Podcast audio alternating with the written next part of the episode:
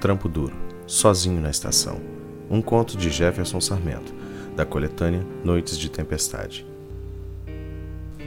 Parte 4 Quando percebi que tinha me metido numa encrenca bem maior do que poderia ter imaginado só olhando para a cara daquele traste do marido da Pet.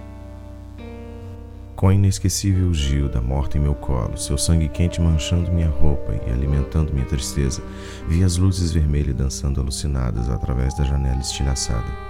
Eu tinha uma arma na mão e a mulher morta do promotor para poder explicar. Decidi que argumento algum seria bom argumento. Deitei sobre uma almofada de seda e me levantei. Dei uma última olhada naquela pequena. Uma perda irreparável para a humanidade. Carregando as pastas roubadas do escritório do marido traído. Segui para os fundos da casa e de lá para o muro que limitava a propriedade do promotor com a do vizinho. Era noite e consegui saltá-lo sem muitos problemas. Fui perseguido por dois cães muito feios e consegui escapar por uma rua lateral, como estava minha vida agora, angulosa, esquisita e escura. Era só Pet aparecer outra vez para o mundo desandar. Eu disse no começo que meu trabalho era encontrar coisas e pessoas, e que eu era bom. Não menti, eu sou. Mas em geral, o trabalho pode ser concluído com uma boa dose de conversa entre as partes. O problema ali era que eu nem tinha começado a conversar e os tiros pipocavam como cerejas em bolos de debutantes. Entendam que o problema de se negociar com homens feito bicheiro é que você tem que ter algo para vender. Tem que ter uma arma secreta, ou pelo menos saber de algo que possa usar. Eu não tinha nada, por isso tinha vindo buscar informações sobre ele e Quatsuan, e agora a Gilda estava morta. Por quê? Decidi seguir a pista que tinha, antes ainda de confrontar o Vidigal. O recibo que Gilda tentava me entregar era de uma loja específica do mercado de peixes. Mar Aberto era o nome da banca. Na nota havia os rabiscos de compra de alguns quilos de camarões grandes e algumas manchas pretas de graxa. Achei. Entrei no galpão do mercado quando o sol ainda se espreguiçava na manhã do dia seguinte. Tinha passado a noite em claro, lendo o material sobre o bicheiro e o pedaço de praia do alemão. Não havia nada de útil naquelas pastas, de modo que era uma sexta-feira cruel como uma verruga para mim estava um trapo. A morte de minha ex-amante contribuía. E aquele cheiro miserável de peixe em toneladas estava funcionando comigo feito alicates puxando minhas unhas. A banca Mar Aberto era uma das últimas, e antes de chegar lá, pesquisei com alguns conhecidos sobre quem encontraria. O dono era um rapaz forte, cabelos anos 50 e ar de cafetão. Mas é um bom rapaz, meu informante disse, religioso e trabalhador. Cuida da fazenda de camarões do sítio Mar Aberto que foi daquele alemão, dono daquela praia em que iam fazer um hotel enorme.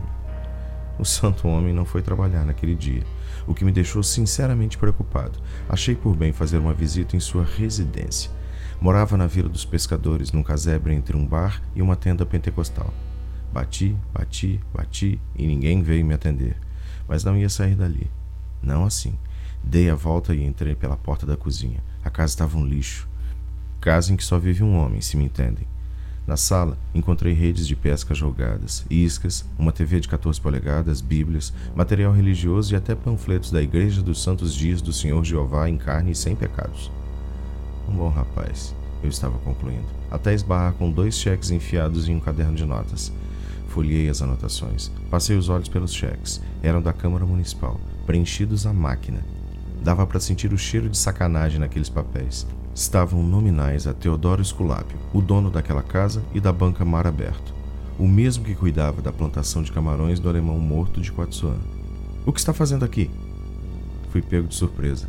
Virei para encarar o sujeito sem camisa que parecia um armário. Trazia uma faca na mão esquerda. Canhota, hein? E o objeto quase sumia por causa do seu tamanho. O problema era que em mim aquela faca faria mais estrago do que aquela noite inteira sem dormir. Estou procurando você, Estava roubando meu pagamento? Esses cheques? A Câmara anda comprando peixes de você? Não! Recebi pelo meu trabalho para o vereador Rio Verde. Minha sobrancelha esquerda se levantou sozinha. Era cacoete. Como assim? Você é da polícia? Mais ou menos. Você faz o que para o vereador? O rapaz ficou confuso por alguns instantes. Pensei em arrancar a faca de sua mão, mas ele podia me estrangular com tanta facilidade quanto eu poderia dar conta daquelas baratas passeando pelos cantos das paredes. Abaixe essa faca, quero apenas conversar com você. Ele obedeceu. Ganhou alguns pontos comigo, pelo menos no quesito rapaz trabalhador e religioso. Mas no quesito neurônios ficou longe da pontuação mínima. Depois de me fazer um café horroroso, sentou-se para responder algumas perguntas. Vou pular a parte das apresentações, resumindo que era um rapaz pobre que cuidava da área que pertencia ao alemão Hans e que não tinha a mínima ideia do porquê de aquele recibo de camarões ter sido entregue como pista, seja do que for. Mas o que você faz mesmo pro vereador? Na verdade, nada. Ele me procurou há dois meses. Eu sempre levo peixe para ele, naquela casa que tem perto da serra.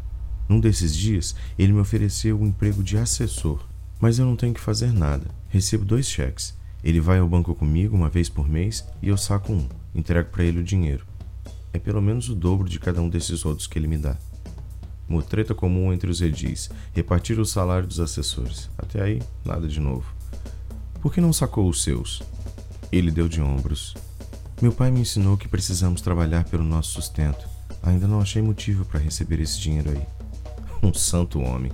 Comecei a sentir enjoo. Era melhor sair dali antes de vomitar com tanta honestidade. Eu estava acostumado com isso. Mostrei a ele uma foto de Pet, uma que nem ela sabia que eu tinha.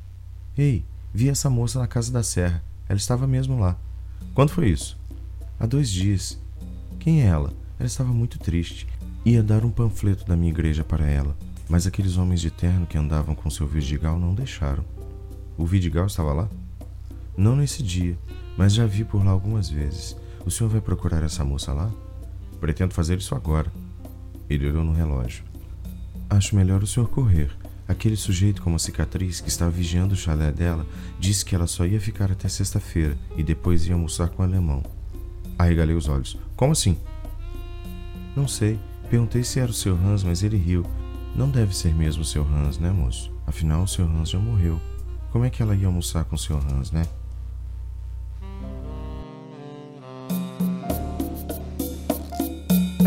Fim da parte 4.